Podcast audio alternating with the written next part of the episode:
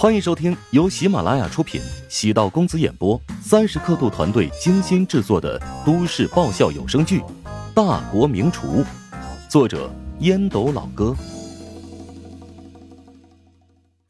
第九百二十一集。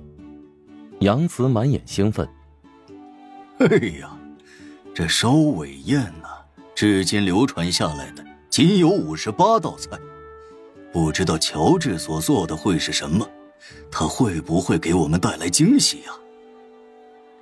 西天雷眼睛一亮。之前有一条新闻提及，他还还原了荤羊莫乎，这道菜便是烧尾宴中的一道名菜。难道我们今天有机会品尝到这道失传已久的名菜？坐在杨慈旁边的巴蜀菜系大宗师汤奈摇头道：“恐怕很难呐。换做我的话，不会烹制一道已经亮过相的菜肴。”失去了神秘感，即使烹饪的再美味，那也会减分的。汤奈猜测的没错，乔治不会将已经用过的底牌拿出来使用第二次。底牌的价值在于从未出现过，拿出来之后那就是核武器，足以奠定胜局。十五个高水准的客人目光落在液晶显示屏上，他们都开始期待乔治拿出来的第一道正菜究竟会是什么。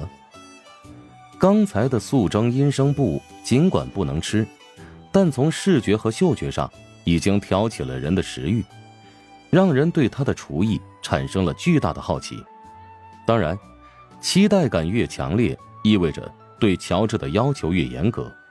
如果乔治的第一道菜不能达到看菜勾起的食欲，那么这顿宴席就有头重脚轻之感。杨慈皱眉，目光落在镜头当中。是生鱼片，准确来说是鱼块。西天磊笑着更正，秦良对此有过研究，轻声道：“别人都以为岛国是生鱼片大国，其实华夏吃生鱼片有数千年历史。比如三国时期的曹植就爱吃生鱼片，他的名都篇里有‘快里卷胎虾，包鳖制雄繁’，把生鱼片。”蘸着小虾酱吃。晋南北朝时期，江南有一道名菜叫鱼块，流传至今，就是现在生鱼片的鼻祖。切得薄如蝉翼，蘸点调料，入口即化。唐朝的鱼块有讲究的名字，金鸡玉块。唐也是使用生鱼片的高峰期，有不少诗词反映鱼块的流行程度。王维在《洛阳女儿行》诗中写道。仕女金盘，快鲤鱼。王昌龄的《宋城六》诗道：“青鱼雪落，快成鸡。”白居易的《清肥》诗提到：“快切天池鳞。”等等。鱼块的做法和现在岛国的生鱼片不一样，岛国的生鱼片讲究厚切，而鱼块要将鱼肉切得薄如蝉翼。傅慧文错愕，与梅玲私下交流。这帮人也是狠了，简单的一道菜说出了这么多典故，感觉不是饭局，像是个诗会了。梅玲见此情形，暗自松了口气。对付高端的食客，不仅要讲究美食的味道，而且还得有典故，如此才能使得美食拥有文化内涵，使得厨师的逼格提升。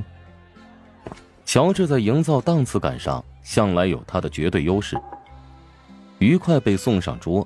众人开始品尝，西天磊蘸了酱汁，只觉得鱼肉入口融化，酱汁将鱼肉的味道完美无瑕的衬托出来，这种细腻的口感带来前所未有的冲击。八合鸡，杨慈也愣住了。八合斋是华夏古代的一种调味料，用蒜、姜、菊、白梅、熟素黄、精米饭、盐。酱八种料制成，如今在宴席上基本不会出现。西天磊轻声赞叹：“金鸡玉块配上八合鸡，绝对是鱼生最顶级的吃法。没想到我竟然能品尝到如此古味的鱼生吃法，简直无法用语言来形容啊！”当范晔将金鸡玉块放入口中的瞬间，他内心也被震撼到了。这样的鱼生吃法。第一次尝试，薄切加上蘸料，将精致与繁杂巧妙的糅合在一起。鱼片的爽润，蘸料的厚重，再加上浓郁的唐朝底蕴，范晔一瞬间有种错觉，跨越千年，坐在唐朝某个显赫世家，享受着富庶繁华的生活。哎呀，好吃啊！只可惜太少了。范爷心里忍不住发出赞叹，其余客人也有意犹未尽的感觉，他们都是见惯场面的人物。能产生这种遗憾感，已经是对烹饪者最大的赞许。范爷心中暗叹：“哎呀，满东流恐怕要竹篮打水一场空了呀。”虽然才上了两道菜，第一道菜还只能看不能吃，第二道菜只能浅尝辄止，但在座的客人们，都已经对乔治的厨艺默默认可。金鸡玉块这道菜。放到任何酒楼都可以成为招牌菜，足以和米其林三星大厨制作的生鱼片相媲美。食不厌精，块不厌细，鱼块切得越细越好。唐代的《酉阳杂俎》记载：“进士段硕常食难笑脸者，善啄块，胡薄丝缕，轻可吹起，把肉切得像丝绸一样薄，像丝线一样细。”吹一口气能把肉丝或者肉片吹起来，乔治便达到了这种极高的境界。鱼块制成脆嫩爽口，味鲜。乔治刚才处理这道菜时用了很巧妙的方法，他将刀放在冰桶内，切开鱼肉的过程中，刀身是冰凉的，如此可以保证鱼肉在分离过程中保持新鲜的程度。难怪入口会有冰冰的口感，油脂香味，加上鱼肉本身的甜味，让人回味无穷啊！一盘鱼块已经光盘，但大家还是念念不忘。素蒸阴生不给人带来视觉上的极致享受，金鸡玉块则带来了味觉的风暴。无论是西天磊、杨慈，还是范晔、陶开，对乔治的厨艺已经有了初步判断。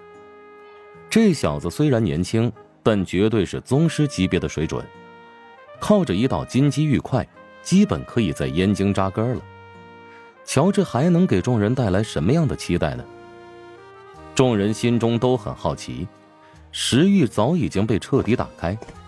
乔治准备的第三道菜已经上桌了。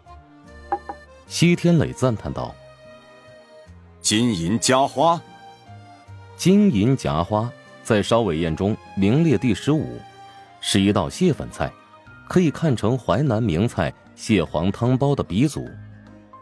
金为蟹黄，银为蟹肉，拆蟹粉做蟹粉卷，平切装盘。该菜奇异之处就是把蟹粉卷起来，成为一道漂亮的河鲜功夫菜。这道菜上桌，众人基本可以确定，乔治今天上的所有菜。都来自于烧尾宴的菜单了。西天磊开始品尝，咀嚼的时候，外面的表皮被咬破后，爆发出浓郁的蟹香味儿，嘴里不仅有刺激味蕾的浓香，还有前所未有的嚼劲儿。这道菜很好吃，没有蟹黄汤包那么油腻，多了一股特殊的香气，中和了蟹肉的腥气，是茶叶粉。西天磊凭借出众的味觉，迅速辨别出了这道菜的特别之处。好像刚才鱼块蘸料中也有茶叶粉呢。杨慈脑海中闪过一道亮光，抓到了两道菜的呼应之处。本集播讲完毕，感谢您的收听。如果喜欢本书，请订阅并关注主播。喜马拉雅铁三角将为你带来更多精彩内容。